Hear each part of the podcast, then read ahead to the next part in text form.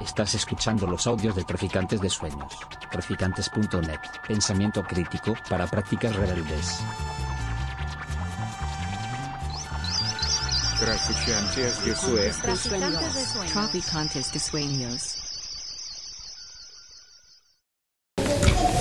Pues buenas tardes a todos. ¿Nos escucháis? ¿Me escucháis? ¿Sí? ¿Bien? Vale, soy eh, Mel, Melissa García Lamarca, la autora del libro. Gracias por venir. Voy a pasar el micro para nos- que nos presentemos cada uno. Buenas tardes, yo soy Javier Sáez, eh, soy el traductor de- del libro. Y nada, paso la palabra. Hola, buenas tardes. Yo soy Mercedes de Pavallecas y soy militante en la Asamblea de Pavallecas. Hola, pues mi nombre es Miriam Espinoza y también soy eh, militante en la plataforma de afectados por la hipoteca de PA de Vallecas. Pues para empezar es un placer y un honor estar aquí. Eh, conozco Traficantes de Sueños desde hace muchos años y es, es un espacio y un proyecto genial. Eh, también quería dar las gracias a Javier por el trabajo de la traducción del libro que fue publicado en inglés, eh, salió el año pasado. Eh, entonces, muchas gracias por todo el curro que conlleva y muchísimas gracias a las compañeras de la PA, de Merced y Miriam, por estar aquí, que, me- que sé que PA Vallecas es una PA muy importante, entonces, gracias. Entonces, a nivel de, de la estructura de, de la presentación, eh, voy a hablar un poco del porqué del libro eh, y presentar las propuestas o los argumentos principales eh, que hago en el libro. Y después daré la palabra a Javier a hablar un poco desde la traducción y ir a las compañeras a, Miriam y a Merced para, para comentar lo que les parecía, las ref- reflexiones que tenían, eh, lo que les parezca mejor. Entonces, ¿de, qué es este libro? ¿De qué va? ¿De, de dónde viene?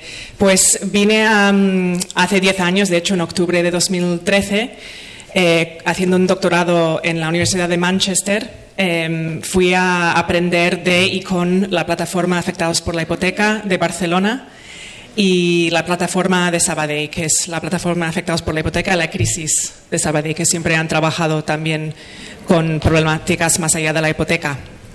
Entonces pasé un año yendo a todas las semanas a asambleas y acciones en Barcelona, en Sabadell, como investigadora y militante, y hasta 2017 milité en PA Barcelona, eh, donde fui una persona más del, del movimiento.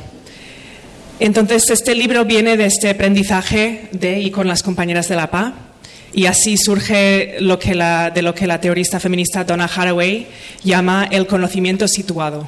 Es decir, un conocimiento que viene de un lugar concreto, de unas experiencias concretas, en este caso, el de no poder pagar la hipoteca y cómo se vive ese proceso y cómo se organiza colectivamente para luchar, ¿no? para hacer real el derecho a la vivienda. Entonces, yo creo que todos sabemos un poco el análisis más mainstream de las hipotecas, que nos dicen los políticos, eh, las políticas públicas, eh, los medios de comunicación, ¿no? que la hipoteca es una forma de, de invertir el dinero, es una forma de ahorrar, es una forma normal ¿no? de acceder a la vivienda. Y esto obviamente ha ido de la mano de normalizar lo que es ser un propietario. Eh, entonces yo creo que, mm, bueno, como movimiento la PA, desde la lucha de las personas que no pueden pagar y la creación de una nueva narrativa sobre el boom inmobiliario de la década de los 2000 y la crisis de 2008 como una estafa ¿no? de las personas de a pie, la PA ha propuesto y diría que ha demostrado otra visión de qué son las hipotecas en tiempos de precariedad y crisis y de cómo construir una lucha colectiva amplia para conseguir soluciones concretas a necesidades reales, cuando obviamente sabemos que el Estado no responde y está más pendiente de las necesidades del mercado y la est- estabilidad económica para unos pocos. Entonces, desde lo que aprendí de y con las compañías de la PA, el libro intenta situar este análisis desde diferentes enfoques teóricos. Entonces, es un poco intentar tomar un paso atrás y pensar más a nivel teórico cómo podemos entender esos procesos. Eh, y hablaré de esos en breve. Entonces, es un poco para profundizar una teorización crítica sobre el rol de la vivienda dentro del capitalismo y juntando una, una mirada desde la economía política crítica con la experiencia diaria de las personas, lo que ha- ha- hablé antes del conocimiento situado. ¿no? Durante una crisis hipotecaria, entonces, eh, la idea es entender en más profundidad, a nivel conceptual, lo que tener una hipoteca, una deuda hipotecaria o ser hipotecada conllevan tiempos de crisis y preca- precariedad. Por el otro lado, también el libro plantea desde las prácticas y el conocimiento de la PA cómo este control individualizador que, que ejerce la deuda hipotecaria sobre nuestras vidas se puede romper, ¿no? Y el rol y los desafíos también de la lucha colectiva en ese proceso. Entonces, trabajo con una mirada histórica desde el Estado español, desde tiempos franquistas, con un enfoque en el boom inmobiliario del 97-2007 y la crisis posterior, hasta es- este, el auge del nuevo ciclo en que estamos ahora, ¿no? el ciclo de alquiler, que, que realmente es el punto ¿no? que estamos en crisis ahora. Intento entonces profundizar un enfoque más estructural de corte marxista de la economía política de la vivienda con una mirada desde la pol- eco- economía política feminista y desde el capitalismo racial.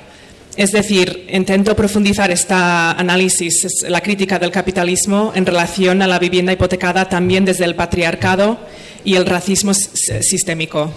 Yo creo que esta mirada desde el capitalismo racial es una cuestión política clave hoy día, porque estamos viendo el crecimiento de la extrema derecha por todas partes.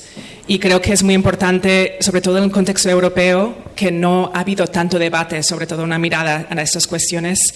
Entonces, eh, el libro int- intenta hacer un- una primera aportación ¿no? a esta, a esta discusión y, y para entender las dinámicas, para poder desmantelarlas.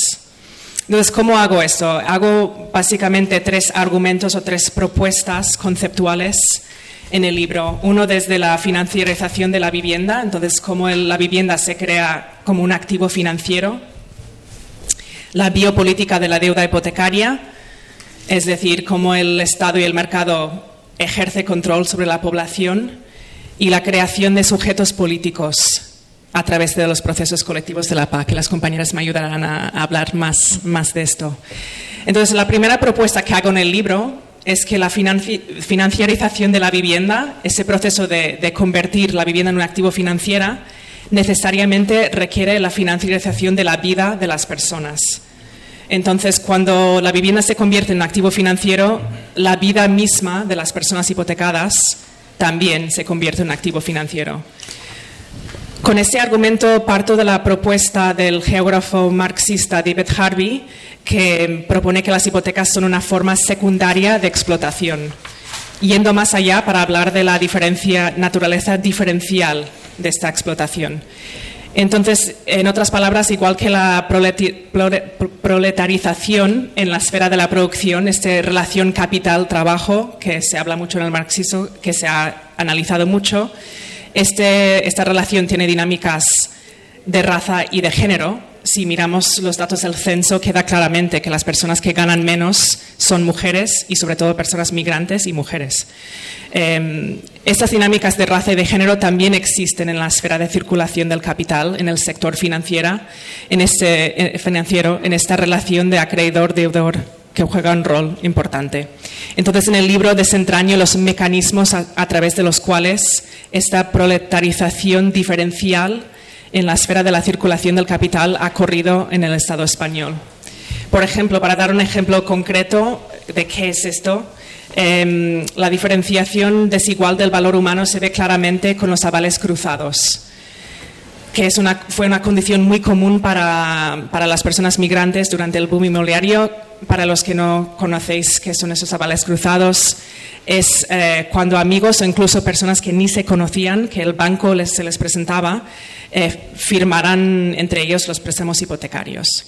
Y un banquero me explicó que para el banco era cuestión de cuadrar los números y se hacía la firma a la vez. Entonces, cuando llegaban las peticiones al Banco de España, parecía que ninguno de los dos tenía deuda. Entonces, pasaba la operación y se aprobaba desde el Estado.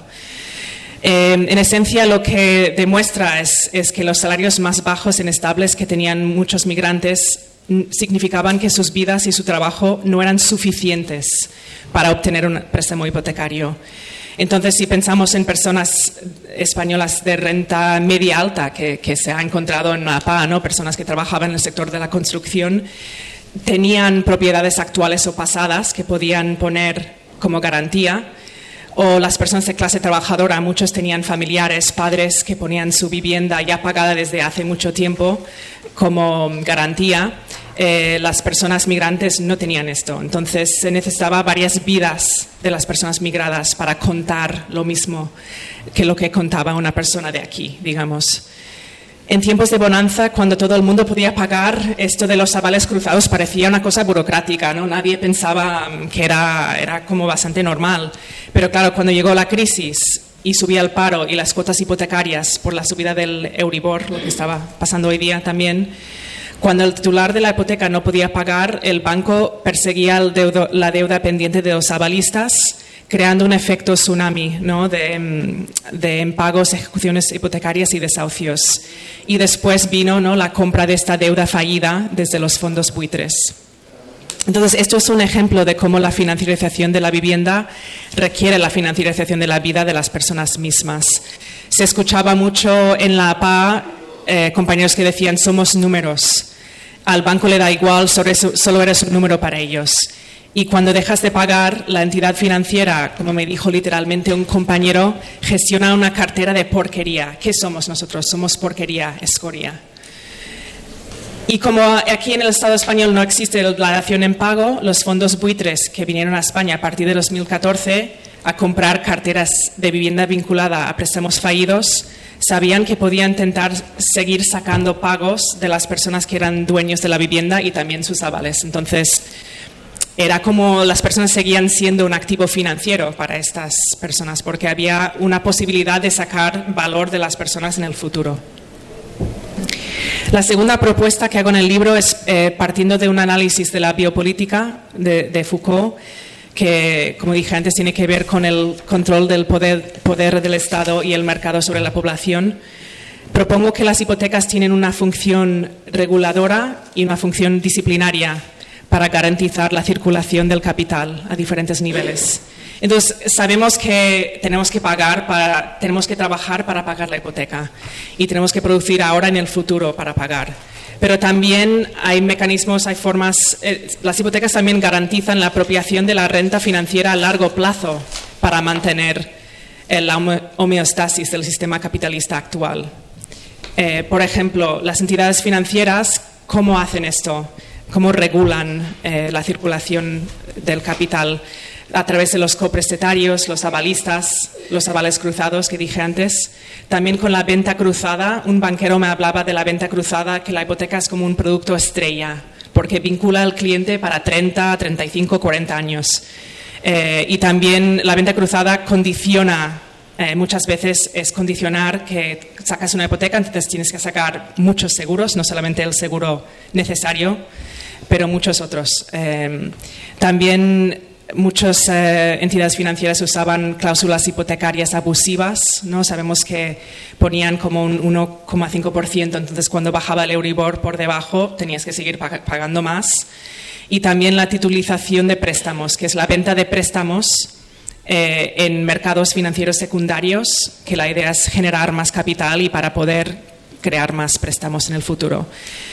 Obviamente el Estado es cómplice en ese proceso porque crea la est- estructura base ¿no? y las condiciones para la función de los mercados financieros y también se ha retirado ¿no? de la provisión del, bienestar eh, y, fomenta las hipotecas y otros productos como la forma de, garantizar la estabilidad a largo plazo.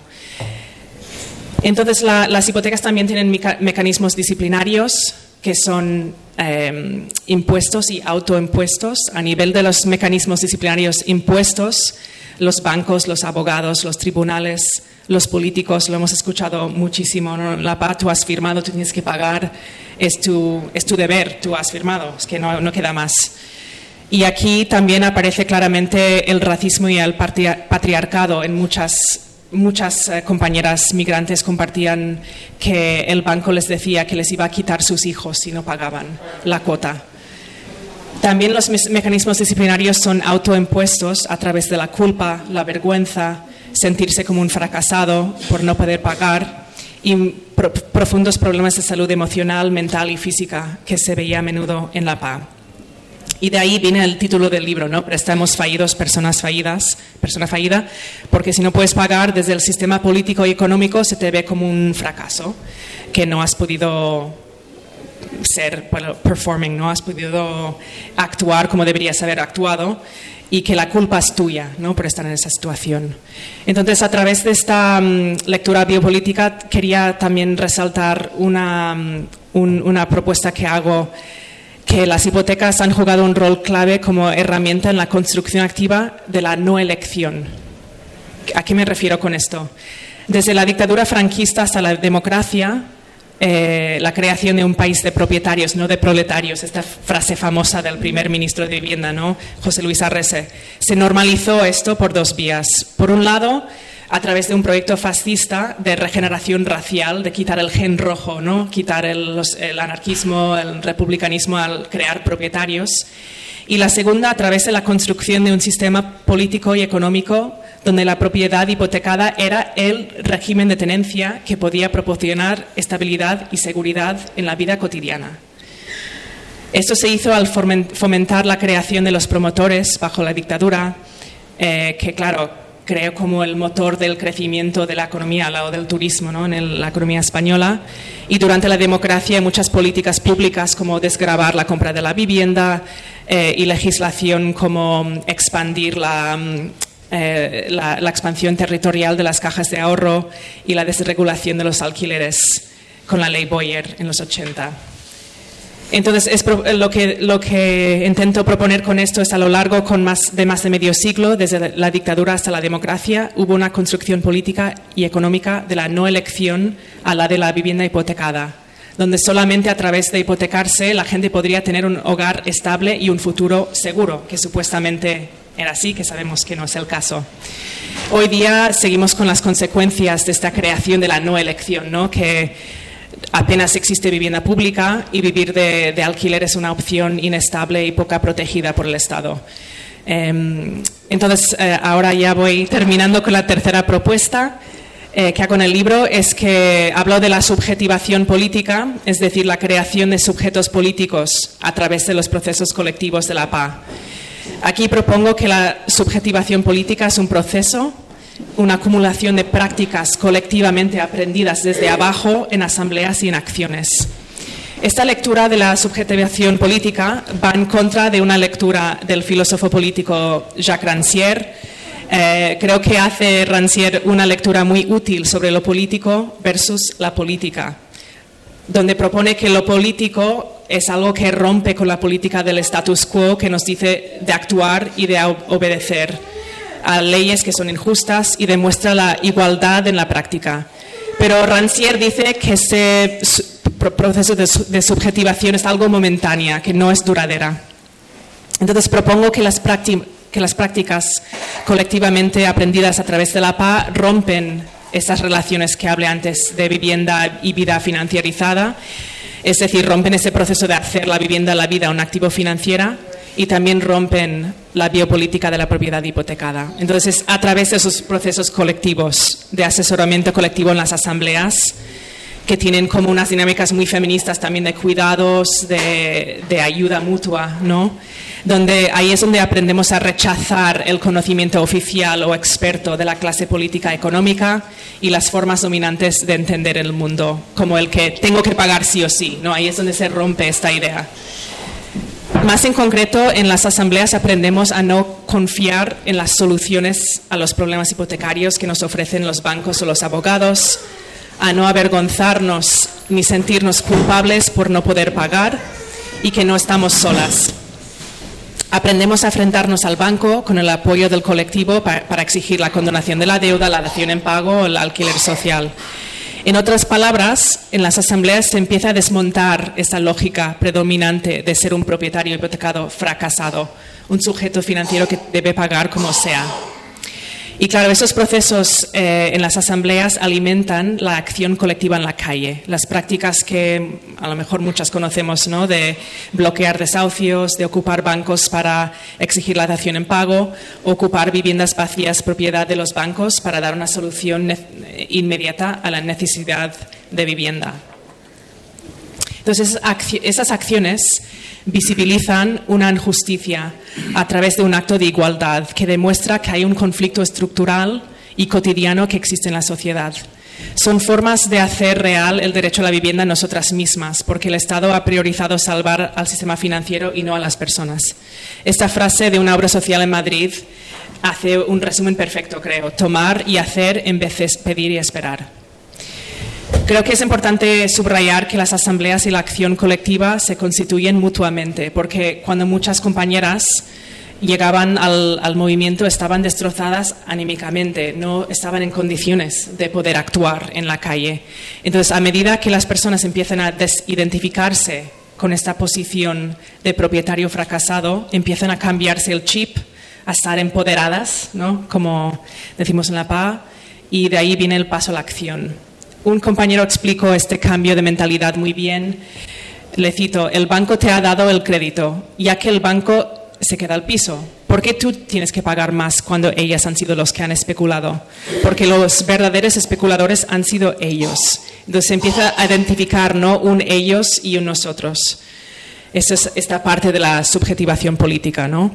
Y otro compa me dijo, si las autoridades políticas creen que están en su derecho y los elegimos para que nos representen y no nos representan, no hacen lo que tienen que hacer, pues tendremos que hacerlo nosotros, ¿no? Como así tal cual. Entonces, esas prácticas aprendidas colectivamente desde abajo hacen varias cosas. Primero, alteran la forma subjetiva, simbólica y material de esta biopolítica de la propiedad hipotecada. Demuestran las lógicas de desigualdad y señalan las contradicciones sistémicas y proponen otra forma de organizar las relaciones entre la vivienda y la vida, en la, que la vivienda no es una mercancía, sino es que sirve para satisfacer necesidades sociales de base. Entonces, ahí, ahí tenéis un poco los, los tres argumentos, las tres propuestas. Eh, paso el, el micro a, a, Javier. Gracias. Muchas gracias, Melissa. Gracias.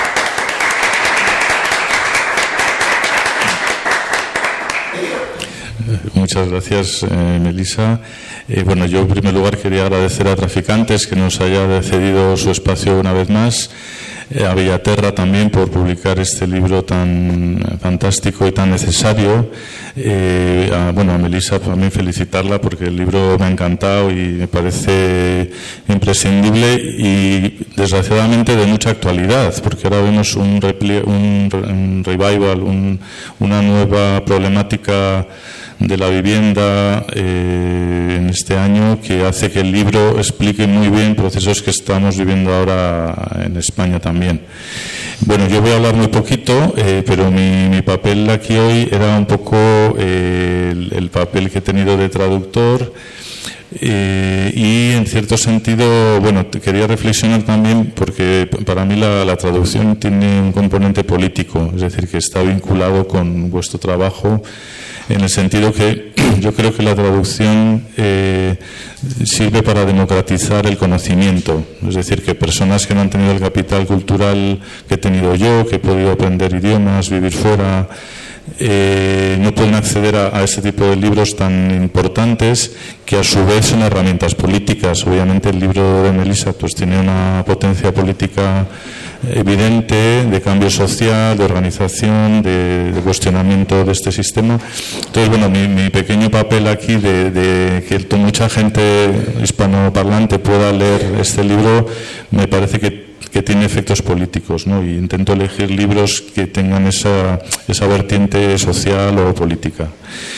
Eh, bueno, para resumir un poco algo que yo creo que resume también muy bien parte de lo que ha dicho Melissa, me voy a centrar en un, en un problemilla de traducción que, es el título, que es muy interesante, que, eh, si, los que no lo habéis leído en inglés, eh, ella utiliza una palabra muy compleja que es performing, pero al revés, es non-performing. Es decir, en, inglés non-performing tiene varios sentidos y uno es eh, aplicado a las hipotecas. Es cuando no puedes pagar la hipoteca. O sea, son hipotecas en riesgo, hipotecas en deuda, se dice en castellano, eh, morosos. Lo que solemos decir, alguien moroso o alguna hipoteca morosa es non-performing.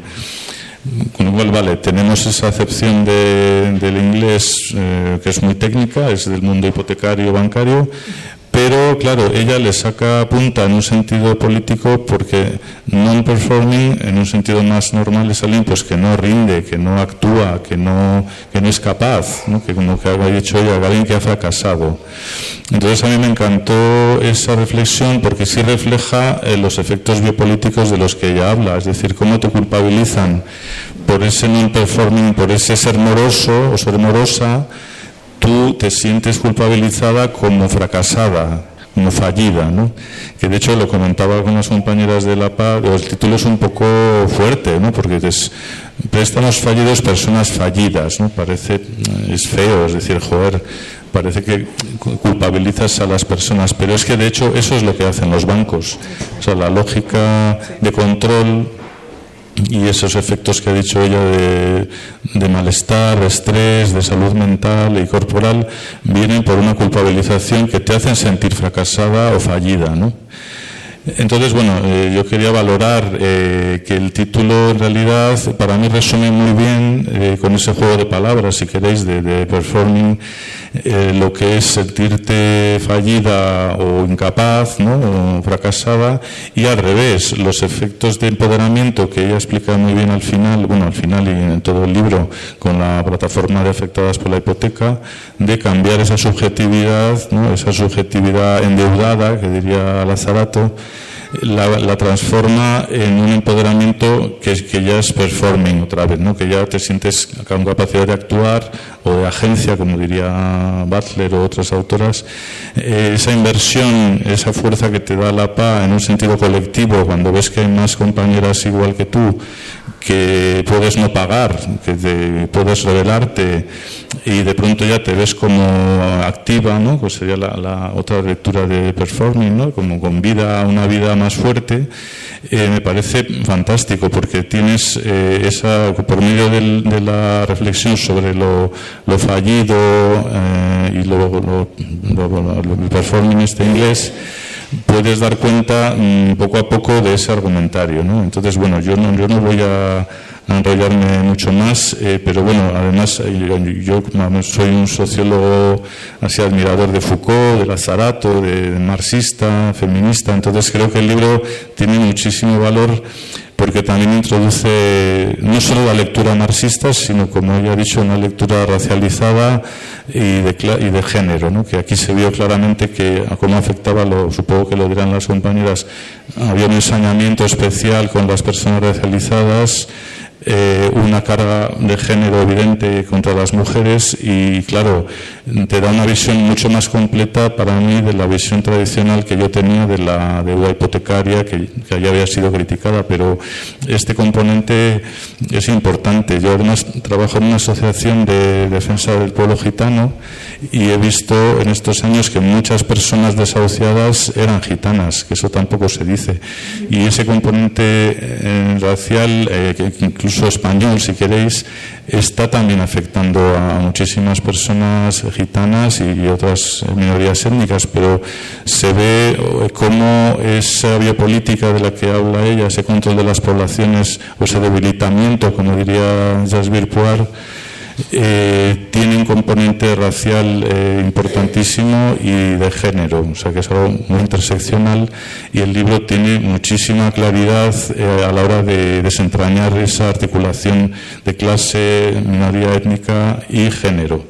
Y eso se da en, en las políticas hipotecarias, o sea que me parece una lectura súper útil, incluso ahora, ¿no? para organizarnos políticamente, señalar ese racismo, esa misoginia, aparte del clasismo que, caracteriza a los bancos en todo el mundo. ¿no?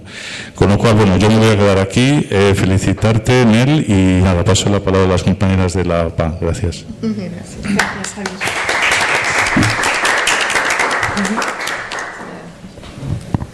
Bueno, lo, mismo que los compañeros, agradeceros que un viernes estemos aquí y bueno, también a Traficantes de Sueños, que pues eso, nos, nos permite plasmar las, estas, estas realidades. Eh, como dije, yo soy Miriam, eh, pertenezco a la plataforma de afectados por la hipoteca de Vallecas Y bueno, en cuanto al libro, pues sí, eh, recomendadísimo en el, el sentido desde porque abarca desde el inicio pues el cómo, cuándo y dónde pues se fragua esa desobediencia empieza por el 15M, ¿verdad?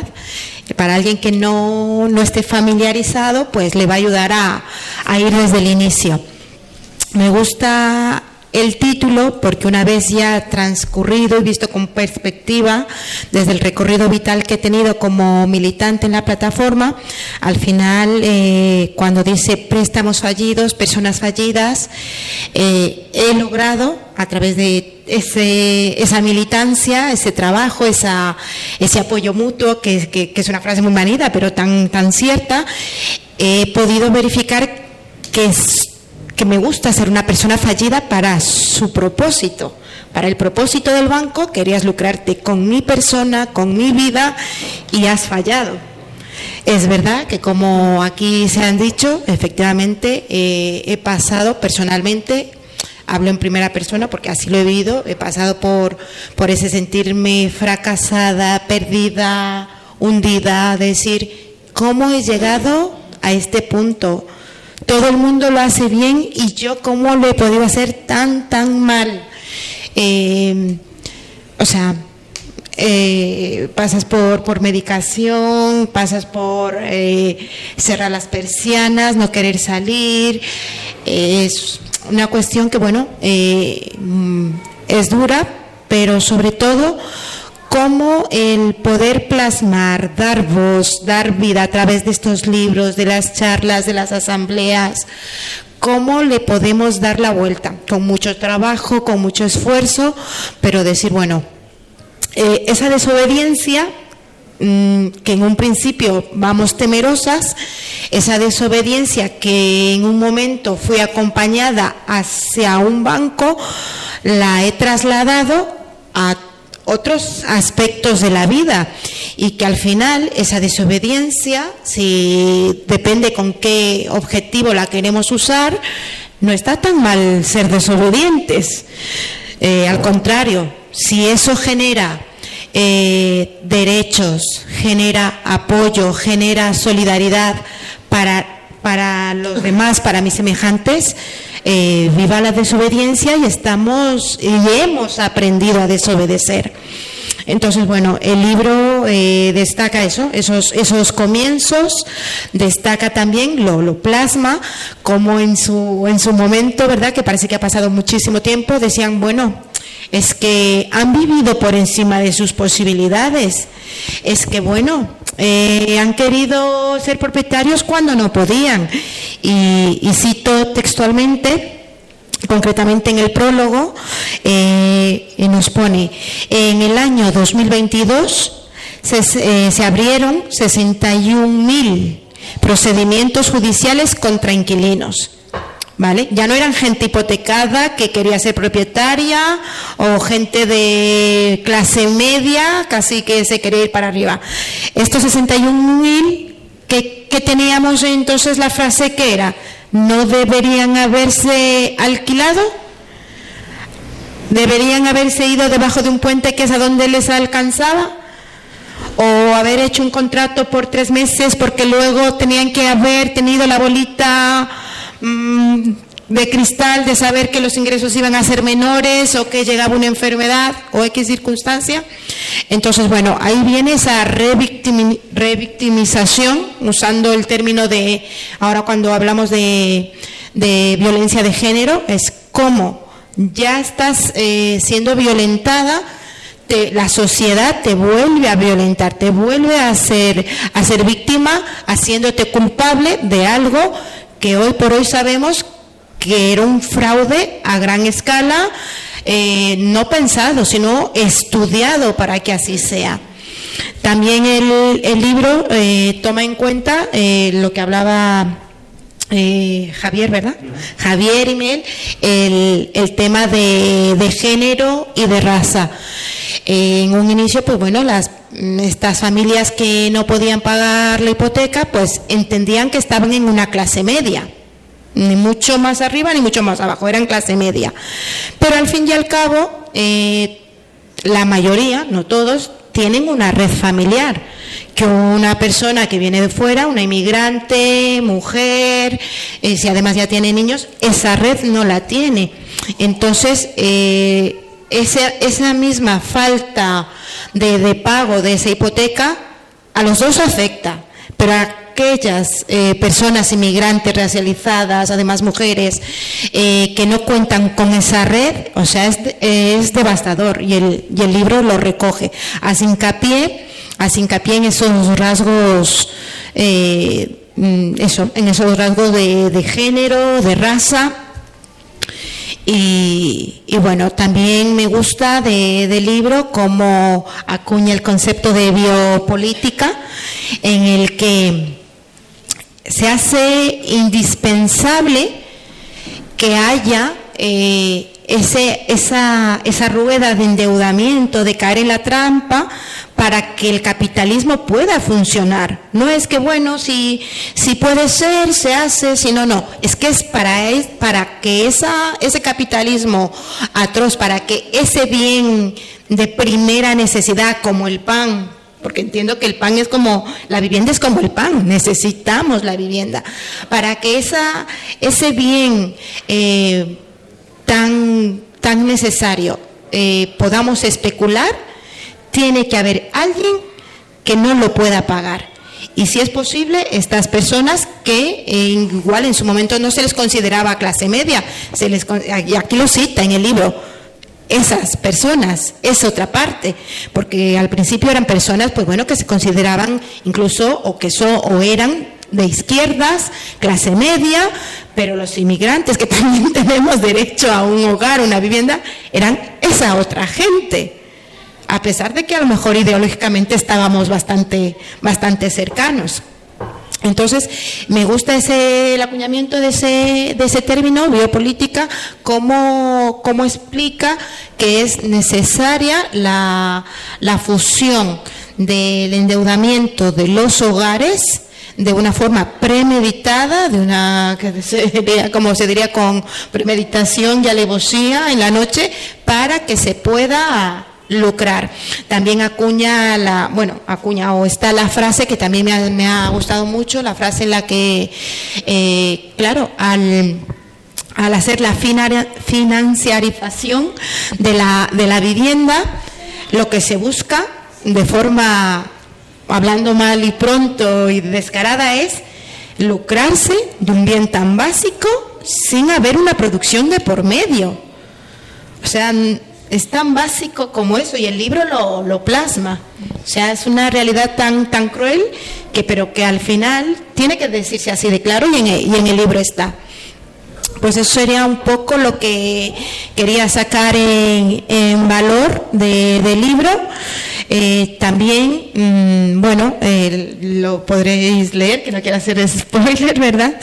Eh, de cómo eh, las hipotecas al final, ahora que estamos con la tecnología, la inteligencia artificial, pues bueno, las hipotecas vienen a ser la tecnología para que nosotros estemos en un sistema de obediencia. Y lo pone. Me, me, me ha encantado, me ha impactado. Efectivamente es la tecnología necesaria para como ya no nos pueden someter eh, mediante X leyes tan represorias, tan obvias, que sí que están, ¿verdad? Pero ya no son tan obvias, están soslayadas, pues a través del endeudamiento, sobre todo de este bien tan, tan básico, pues es esa tecnología la que permite mantenernos dentro de, de, lo que es sus, sus, objetivos, que no es otro de acumular capital, acumular capital, y para que eso ocurra, alguien tiene que, que fracasar. Sí.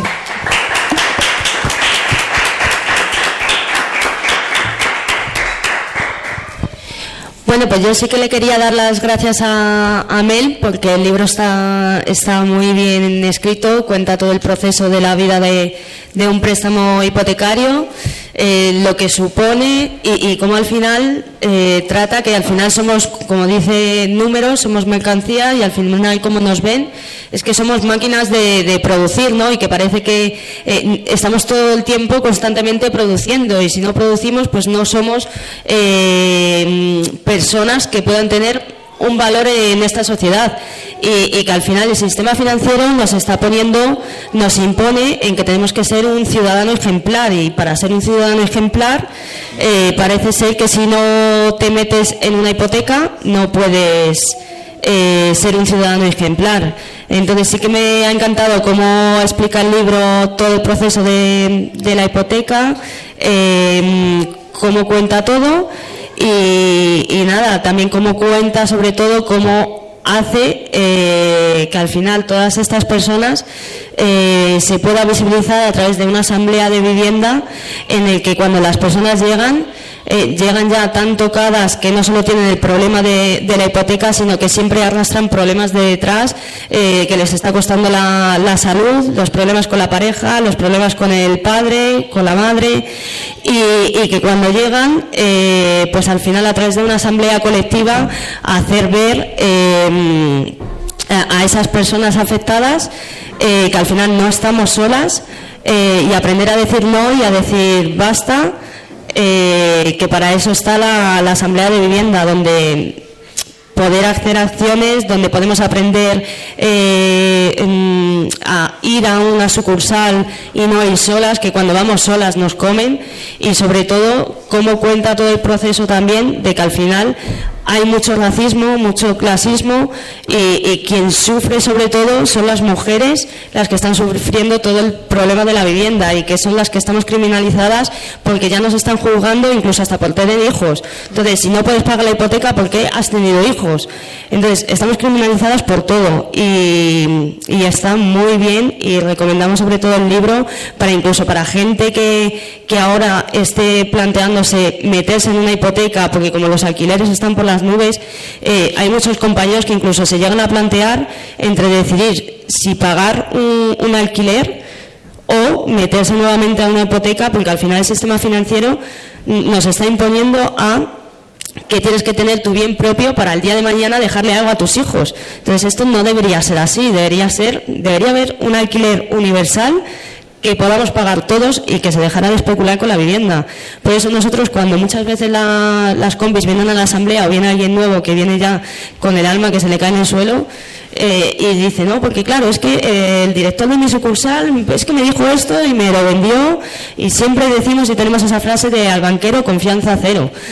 Entonces eso es muy importante y, sobre todo pues recomendar este libro lo debería leer todo el mundo para hacerse una idea del funcionamiento de todo el proceso hipotecario, lo que supone y, que están los movimientos de, vivienda en la que aprendemos a ser fuertes y el apoyo mutuo que tenemos y en la que vamos eh, tejiendo red, ¿no? Entonces vamos construyendo una comunidad y al final lo único que funciona y con lo que podemos ir en contra de, este sistema financiero es la organización popular y visibilizar el problema de la vivienda y decir hasta aquí y pelear por una vivienda digna que podamos pagar todos. Entonces, nada, dar las gracias a, a Mel por el libro y, y yo estoy contentísima con este libro, la verdad. Muchísimas gracias.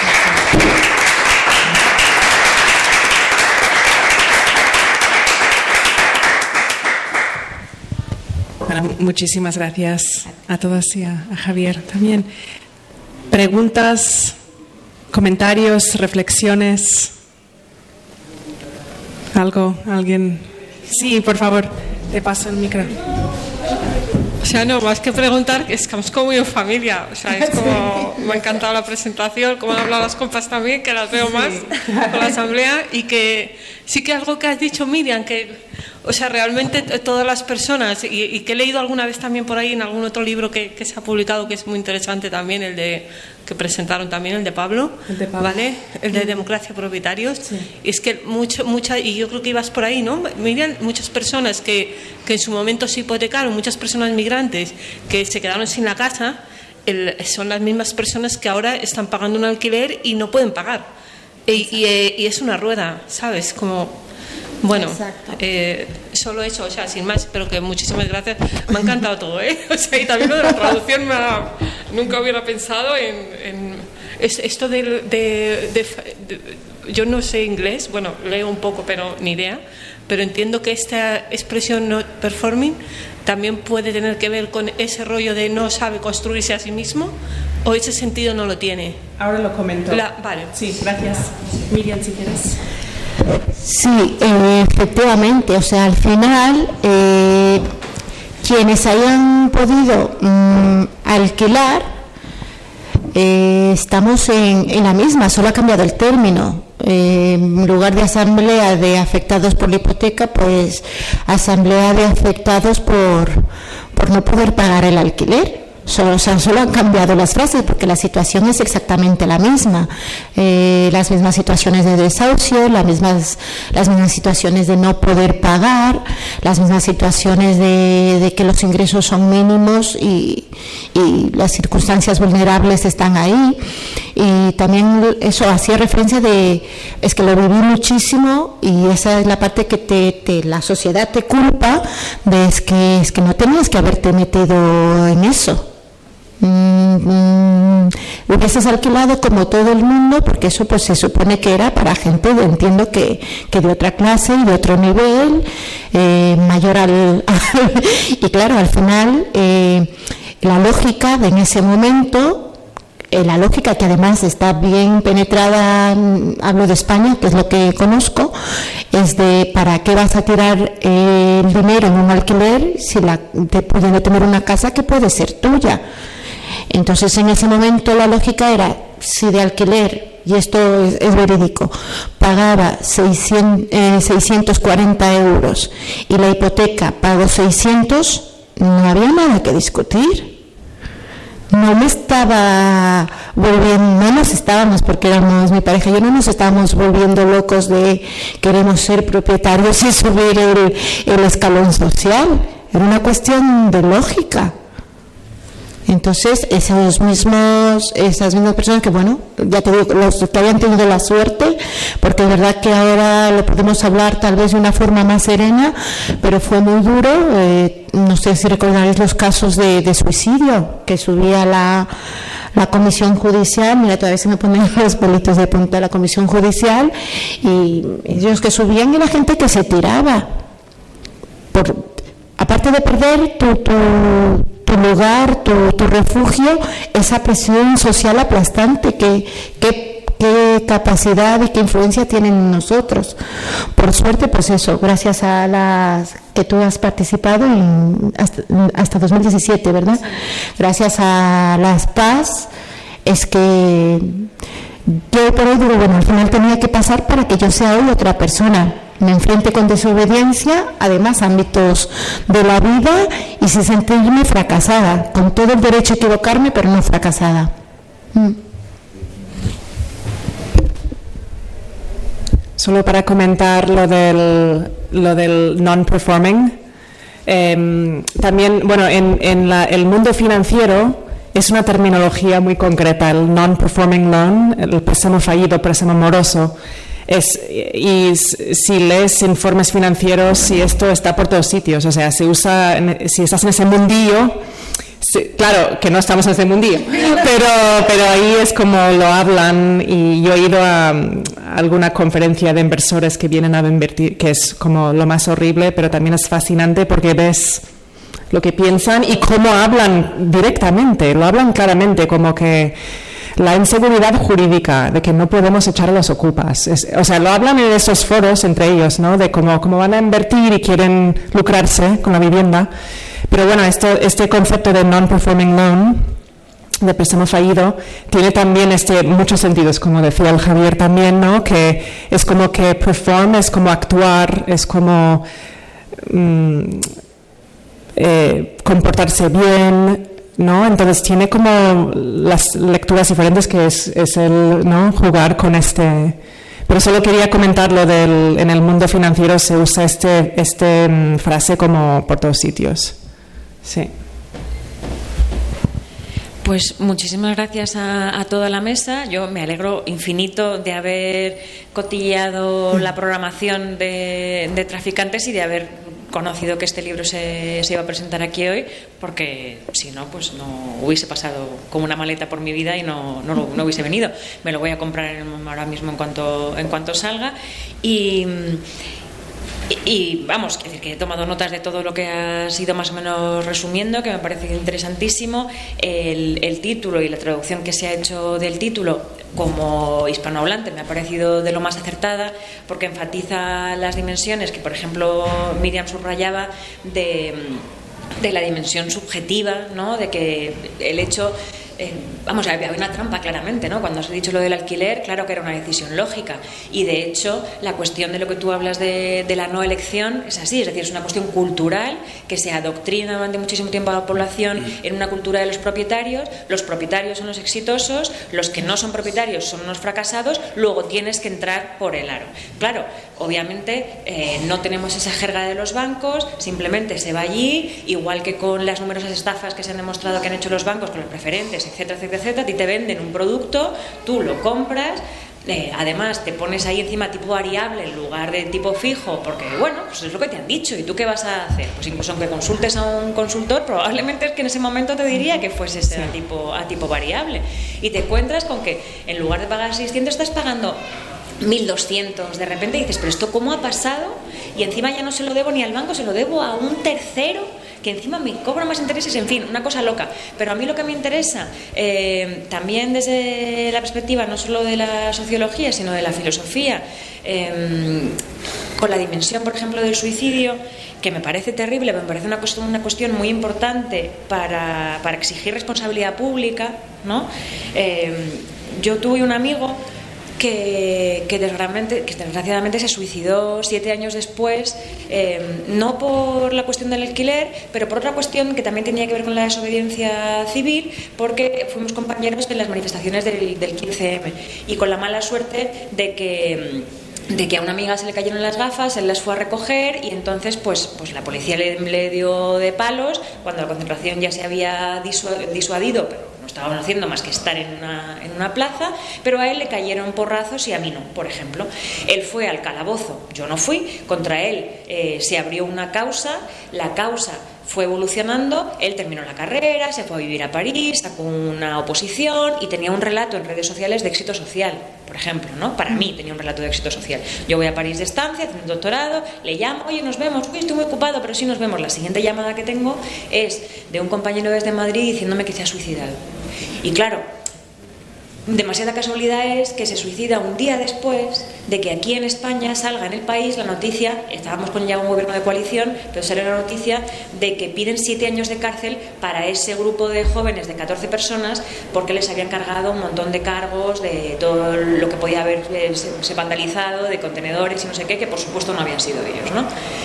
Luego es verdad que eso no, no, no prosiguió, pero la carga es real en ese momento. El fracaso que tú vives, que te pueden quitar tu vida en un segundo, es real. Y eso pasará sin pena ni gloria, ni siquiera un titular. Igual que las, los préstamos, ¿cómo es? Lo de las. Tiene un nombre. Eh, el proceso que le han abierto ahora a Ayuso por las, por las residencias, los protocolos de la vergüenza.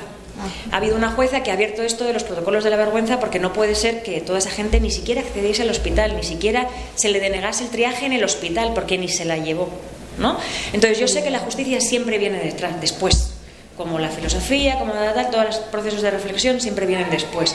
Pero de alguna forma hacen algo de justicia, ¿no? Quiero decir que, que posteriormente esto pues se consiga una acción en pago, se consiga un tal, pero claro, y toda la gente que se queda detrás, y mi pregunta es, ¿es posible? ¿Hay alguna estadística, algo donde personas hipotecadas que se hayan suicidado, entiendo que las, decisiones que uno le llevan al suicidio son múltiples, obviamente no son no son, multi, no son eh, unicausales, son siempre multicausales, pero entiendo que la posibilidad de que te, te arrebaten tu forma de vida tiene un peso muy amplio. Simplemente para si se hiciese una investigación, si eso existe como dato, si se podría recabar de alguna manera. Bueno, yo sé que durante un tiempo desde La Paz se, se decía, se nombraba, ¿no? También los, los compañeros que, y las personas que se conocía que se habían suicidado por no poder pagar. Pero yo no sé si de forma sistemática se ha colectado estos datos. No, sería un trabajo sería más un trabajo de, investigación, efectivamente. O sea, porque entiendo que esto, pues eso no vende. no vende que estos fracasados se hayan quitado de en medio, como lo ve la sociedad. Pero sería un trabajo de investigación y efectivamente, mm, por desgracia, los números serían bastante escalofriantes. Y ya te digo, esos los, los, que sabemos son de aquellas personas que, bueno, tenían un cierto renombre, por ejemplo, la que se tiraba en el barrio Salamanca, pero ¿cuántos se tiraban, pues eso, en, en los barrios de fuera, que a nadie le importa? Y pues esos, esos no tuvieron ninguna, ninguna difusión. Y lo que tú dices es multicausal, pero la, la presión social es una bota aplastante que tienes que estar ah, bien protegida, como hemos podido estar, por ejemplo, en la, en la plataforma de, eh, afectados. Yo hablo de Vallecas, que es lo que conozco y, donde estoy y donde intentamos trabajar mm, haciendo, haciendo piña. Es, ese apoyo es fundamental. Esa frase tan, tan simple de no estás sola o sea, te, te alivia, dices, te vas a tu casa, sí, con, con, la misma angustia, pero dices, mira, alguien sabe que, que, esto me está pasando, porque al estar tan lejos, sobre todo como hablábamos del tema de, de inmigración, racializados, no quieres darles mayor, no quieres traspasar esa sensación de, de, fracaso al otro lado del charco que te has venido como inmigrante a, a triunfar. Entonces, o sea, eh, es, tenemos que resaltar tanto en valor el no estar solo, ese apoyo mutuo, solo con frases. Luego, efectivamente, solo en frases no se puede quedar. Esto tiene que ser un trabajo muchas veces machacante y, como siempre decimos, ¿verdad? No, no todo es el stop en la puerta. Ese es el, el último paso a donde queremos llegar se trabaja, pues bueno, dentro de nuestro microámbito con, con la diplomacia, con escritos, con mails. Eh, tenemos miles de, anécdotas en las que el, el, afectado, la afectada le tiene que decir al abogado qué, qué hay que hacer. Porque, pues no sé, entiendo que las leyes también son cambiantes, era un tema desconocido y, y sobre todo eso, que un brazo armado en, lucha, o sea, pacíficamente, eh, lucha, acción, unión y hacer saber a cada persona que, que acuda a cualquiera de, aunque no sea la PAN, que sea todos estos grupos afines eh, por el derecho a la vivienda, que hay que hay más eh, que hay más luz ahí al final del túnel y que bueno eh, solo esa satisfacción de desobedecer dice me has querido hundir me has hundido pero no has acabado conmigo yo creo que, que merece la pena y, libros como estos eh, si hubiese tenido un libro como este me hubiese ahorrado muchos dolores de cabeza seguro muchas gracias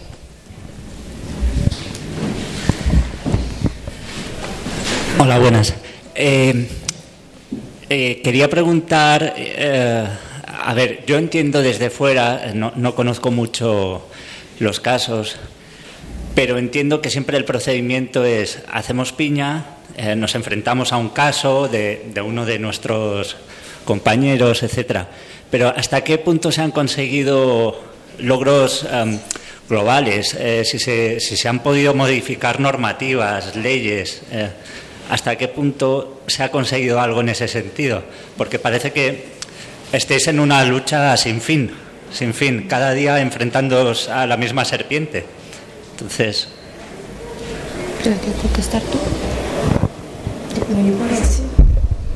Bueno, yo creo que una complicación también es las competencias, muchas competencias están a nivel autonómica.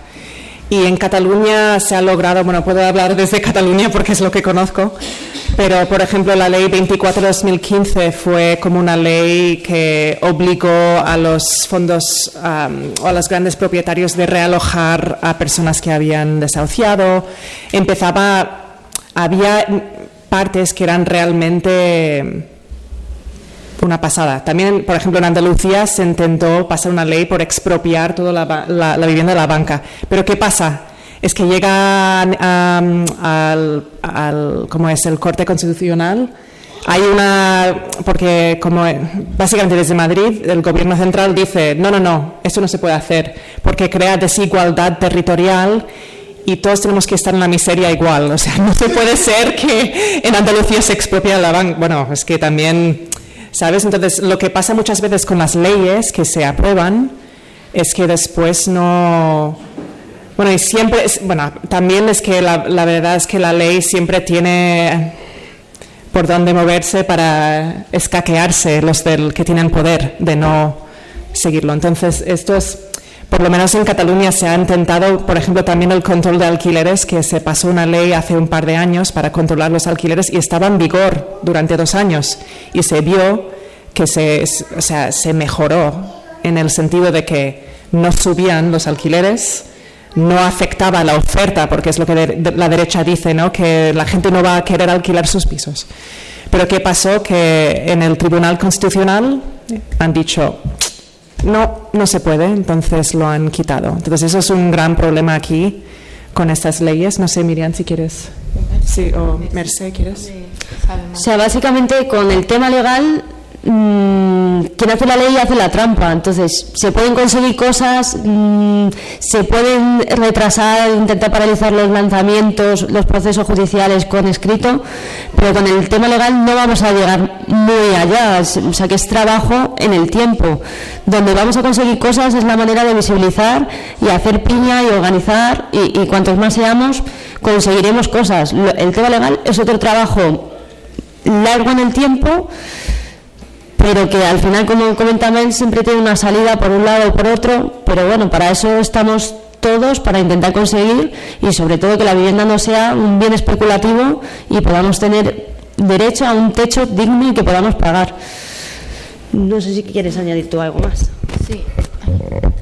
A mí, referente a tu pregunta, efectivamente, ellos nunca paran en querer lucrarse más y más. Y en nosotros está mantenernos activos en intentar eh, paralizar esos métodos. Ellos, eh, ¿cómo, ¿cómo, contabilizan sus, sus, victorias? Pues eso, con los millones que acumulan. Nosotros, pues con las pequeñas victorias que nos tienen que saber a mucho. Recuerdo la alegría que me dio que luego se aplique o no, por ejemplo, las buenas prácticas Mm, de los bancos, que eso antes no existía. Era aquí es mi casa, el banco X y estas son mis normas.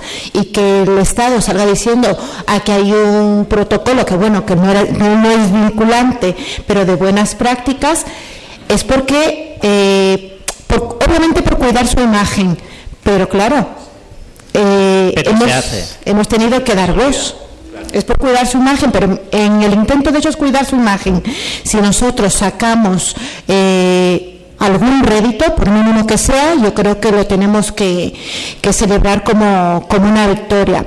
Luego han venido también, por ejemplo, los, el paralizar lo de los desahucios cuando vino lo del COVID, que antes cuando el Estado se había puesto en posición de, bueno, esta gente eh, se va a quedar sin dinero y, ¿qué va a pasar? Aunque no les interesase, pero por decir, bueno, vamos a, calmar las aguas, eh, pues bueno, vamos a dar un, queda pan para hoy, hambre para mañana, pero al final a los que vivimos de alquiler y que vivimos de, de mil euristas, de mil euros en mil euros cada mes, pues oye, son tres meses más en casa con tus hijos. Entonces, efectivamente, es una lucha que no acaba, pero no va a acabar porque ellos tampoco acaban, y si ellos no acaban, nosotros tampoco.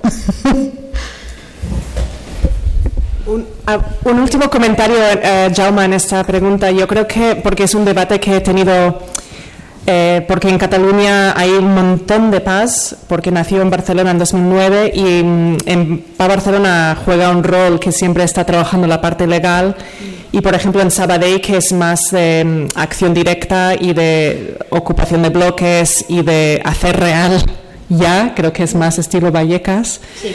Em, que ha habido mucho debate en la PA sobre esas estrategias, pero yo creo que lo que es tan efectivo la estrategia de la PA de trabajar la ley para dar legitimidad, porque mucha gente a nivel público es que mm, vivimos en una sociedad donde la, la mayoría de la gente bueno cree en la ley, ¿no? Entonces, por un lado tenemos que trabajar esto porque también es verdad que aunque nunca va a ser suficiente, podemos siempre demostrar los agujeros que tiene a través de decir, de, actuar, ¿no? de, hacer las, acciones, de, las acciones.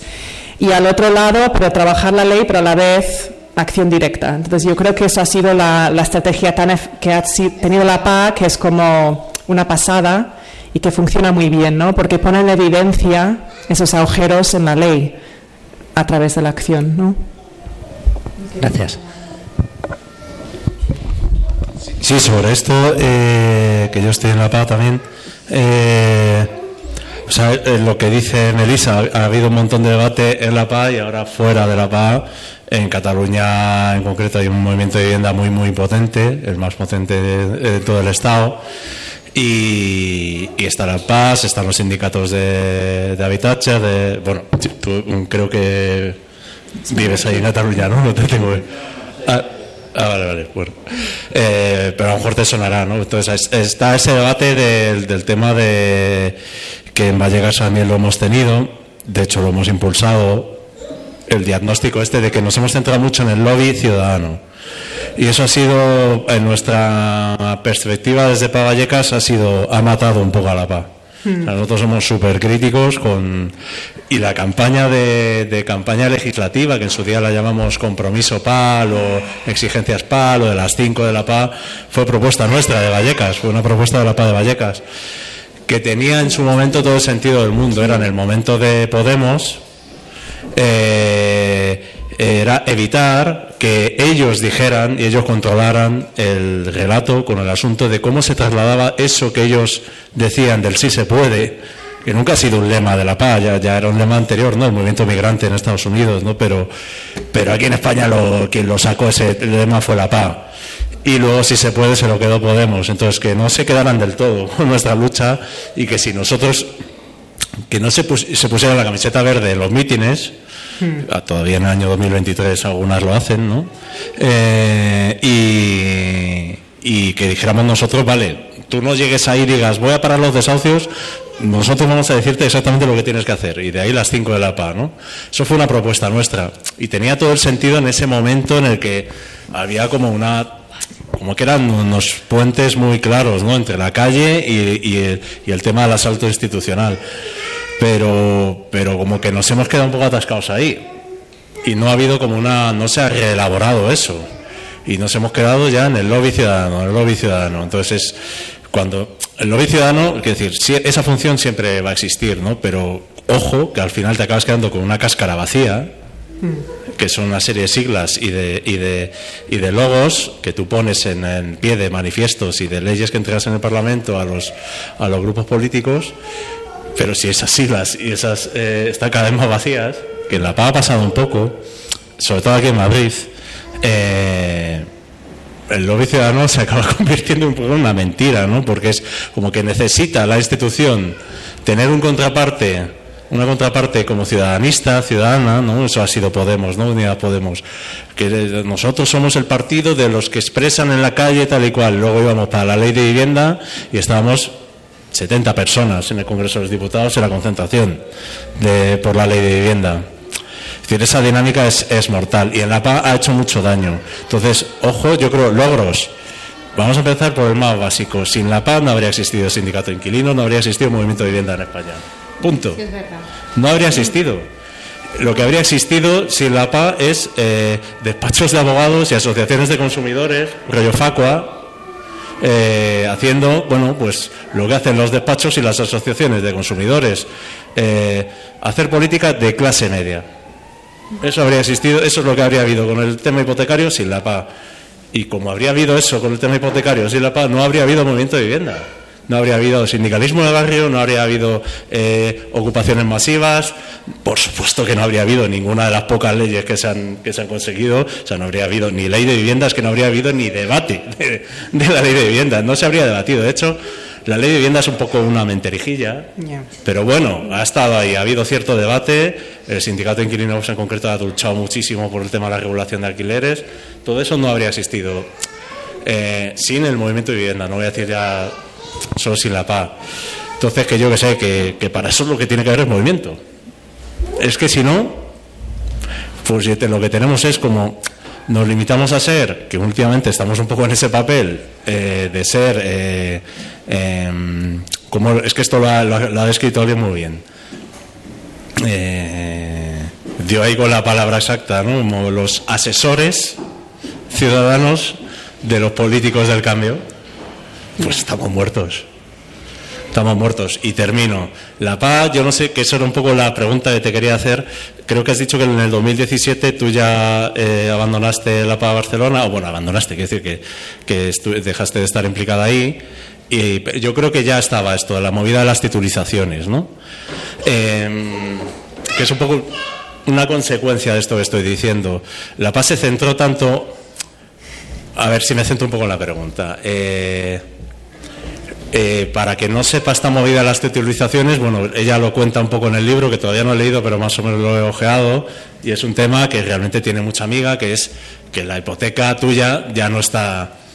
Realmente los derechos sobre esa hipoteca ya no los tiene el banco, el banco la ha titulizado y eh, realmente hay una posible batalla legal con el tema de si hay una legitimidad por parte del banco para coger y desahuciarte y reclamarte la hipoteca.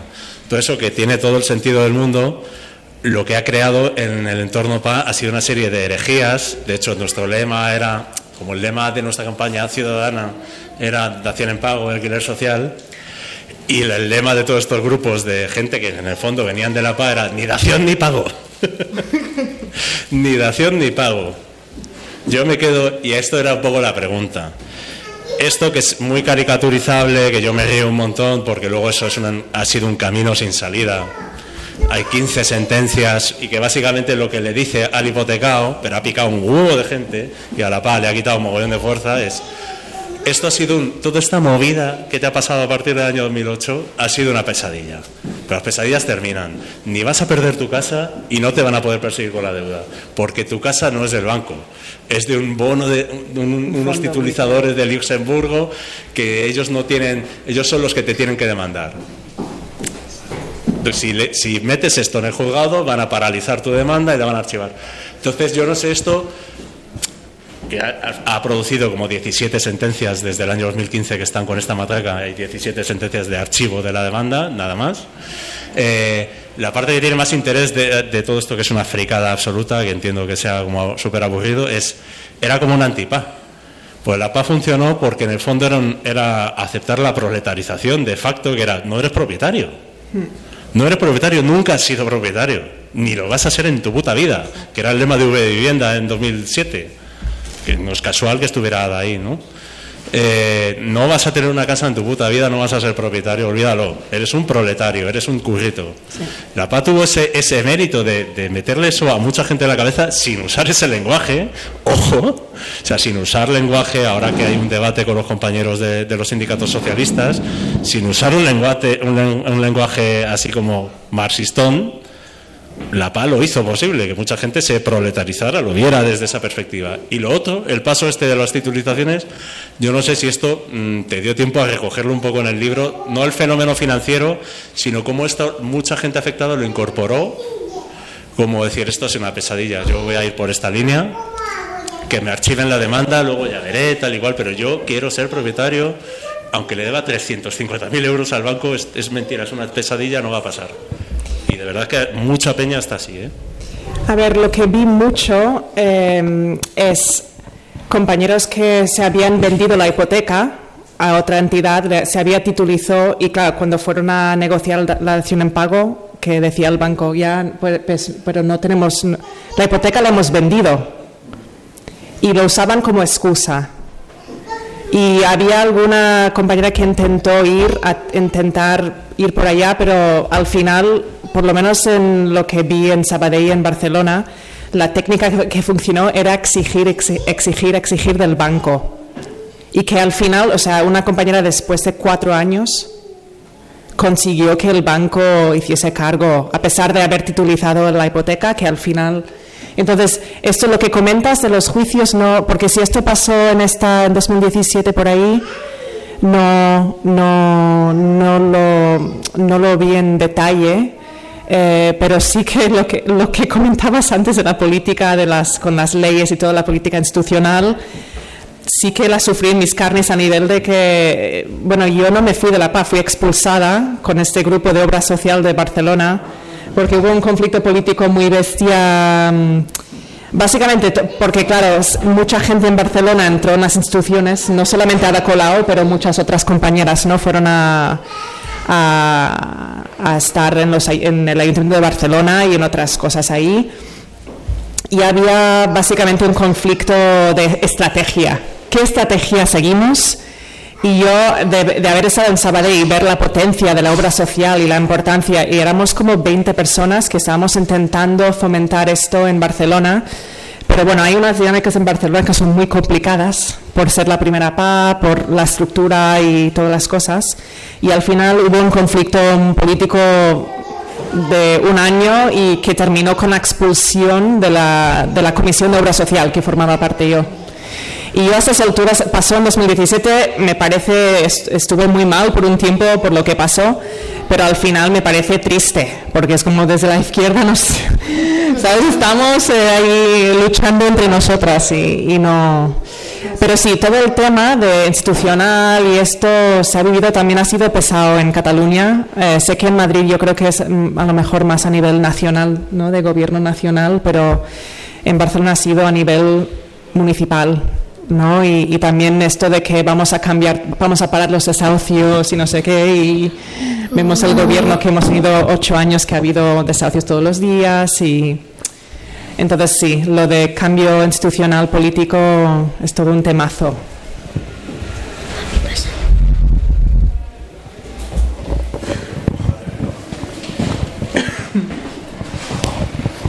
Que una cosa sobre que también sobre triunfos o sea, a mí me parece, y es mi experiencia, ¿vale? En vivienda, me parece un triunfo y, que se medirá con el tiempo, ¿no? Pero la, la, capacidad de persistencia que tienen las PAS, que tienen los, los colectivos de vivienda, es quizá lo que ha permitido, bueno, primero que nadie dijo nunca que fuera fácil, que por responder al compañero, la, esto es, o sea, las luchas son de siglos las luchas contra el capital son de siglos, ¿sabes? Que llevamos siglos en esto.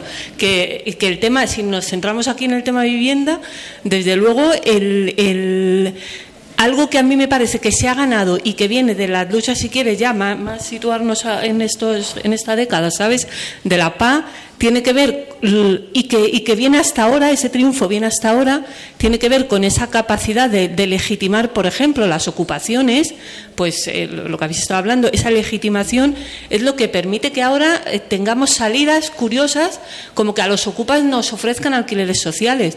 Probablemente eso en qué cabeza cabría, ¿sabes? Y de pronto ahí lo tenemos. Y mm, aunque no sean los mejores alquileres sociales, aunque sea una cosa pírrica que, que si lo miras dices vaya mierda y las bonificaciones y toda la gaita, pero sí, que, que quién te lo iba a decir, ¿sabes? Y, y que probablemente nos podemos sentar y valorar eh, a posteriori, dentro de unos años, todo lo que, pues como ahora podemos estar haciendo este análisis y que está en el libro que ha comentado Miriam, de, cómo se cambió un poco el, chip, si quieres, o se le dio la vuelta a, esa sensación de, pues nosotros, es que este, yo tengo la culpa ¿no? de la situación que vivo. ¿no? Eh, eso es algo que, bueno, que, independientemente luego de rupturas y de movidas, pues sí que fue importante ahí, y, yo no soy nada sospechosa de, estar en estos rumbos políticos, ¿sabes?, en, ahora mismo, pero que sí que yo recuerdo algunos discursos de Ada Colau que eran, en ese sentido, era, vamos, muy claros, ¿sabes? Y la gente se enganchaba a eso, ¿no? Eh, no sé, bueno, ya, que eso quería decir, sin más por insistir en esta línea y por quedarnos quizá también y por reconoceros precisamente los éxitos de, ese trabajo, no solamente individual, porque se salvan vidas, ¿no? Como, como nos decías, porque se salvan vidas, sino porque, como decía efectivamente la compañera, las grandes leyes y los grandes debates sociales tienen movimientos y luchas sociales detrás de décadas décadas y de siglos, obviamente, como las luchas feministas que llevan siglos, el voto, el voto femenino no se daba por supuesto en un momento dado, se sigue sin tener que dar por supuesto ciertas cosas actualmente y, creo que efectivamente, igual que se puede hacer el cambio individual de no sentirse fracasado por, por no haber podido performing la hipoteca, pues esto es, esto es lo mismo, es un cambio de. O sea, hay que, hay que entender también el poder como, como le gustaría quizá a Javier entenderlo con, con Foucault, con Gramsci, como un, como un equilibrio inestable. El poder siempre, también el poder desde arriba, el que parece que es inamovible, es un poder inestable. Y siempre hay márgenes para desestabilizarlo. Ahora, no podemos ser ingenuas, quiero decir, obviamente todos estos pequeños logros van a venir con una ideología de Securitas Direct de ponga alarmas, los ocupas de repente son algo que no se sabe qué, pero que hay que tenerles miedo. Ya bueno, pero hay una contraideología que también se está fabricando Mm, y en el sentido común y de repente se generan simpatías. Quiero decir que hay veces que las leyes, eso va a ser infinito, porque obviamente la democracia es una lucha infinita, porque Mm. no está hecha, no está Sí. dada, no está Sí, cerrada. Pero la cuestión es que las leyes no son solamente las leyes escritas, son las costumbres que están inscritas en las sociedades mediante las prácticas. Y el día a día de no tratarse a sí misma como fracasada, el día a día de no decir ocupa en sentido negativo, el día a día, eso también cala. Y esos sentidos comunes y las, las palabras cargadas de, de sentido, ahí también tenemos un margen, un margen amplio, ¿no? Quiero decir que y os podríais sentir muy satisfechas de que muchos de esos sentidos se han subvertido efectivamente y se han revertido. Así que yo me congratulo y creo que es un trabajo que tiene que seguir haciéndose, pero, pero que no es un... dice que- Son exactamente, no es un fracaso. Son pequeñas victorias que en la vida individual de las personas son, una, son grandes. Son grandes. Son mini victorias, pero nadie ha dicho que el trabajo se ha acabado, ni mucho menos. Por ejemplo, ahora han hablado de las titulizaciones. En mi caso está titulizada, pero te quiero decir, o sea, no sabemos ni el entramado de los bancos como para poder abarcar el, el entramado de las titulaciones y que, a ver, decía, no seamos ilusos, pero es que la gente somos así. Ah, que con una titulación tengo la posibilidad de seguir siendo propietario. Hace clavo ardiendo que me, que me pego cuando la lucha... 40 años en crear un sentido común los propietarios, que pues, por lo menos necesitamos otros 40 años para subvertirlo, ¿no?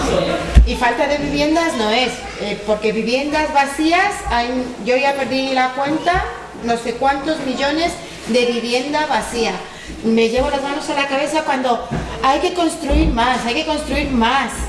Que vivienda vacía hay. Lo que está mal es la redistribución y ampliar el parque público, porque viviendas vacías, tanto de público como de privado, existe. Lo que pasa, claro, no interesa que sea público, porque entonces, si todos nos tiramos a lo público porque es beneficioso, ¿de dónde voy a acumular yo mi capital, que tanto se recoge aquí en el libro? No es falta de viviendas.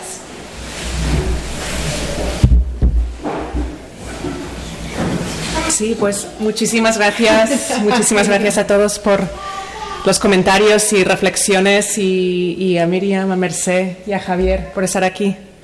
Gracias.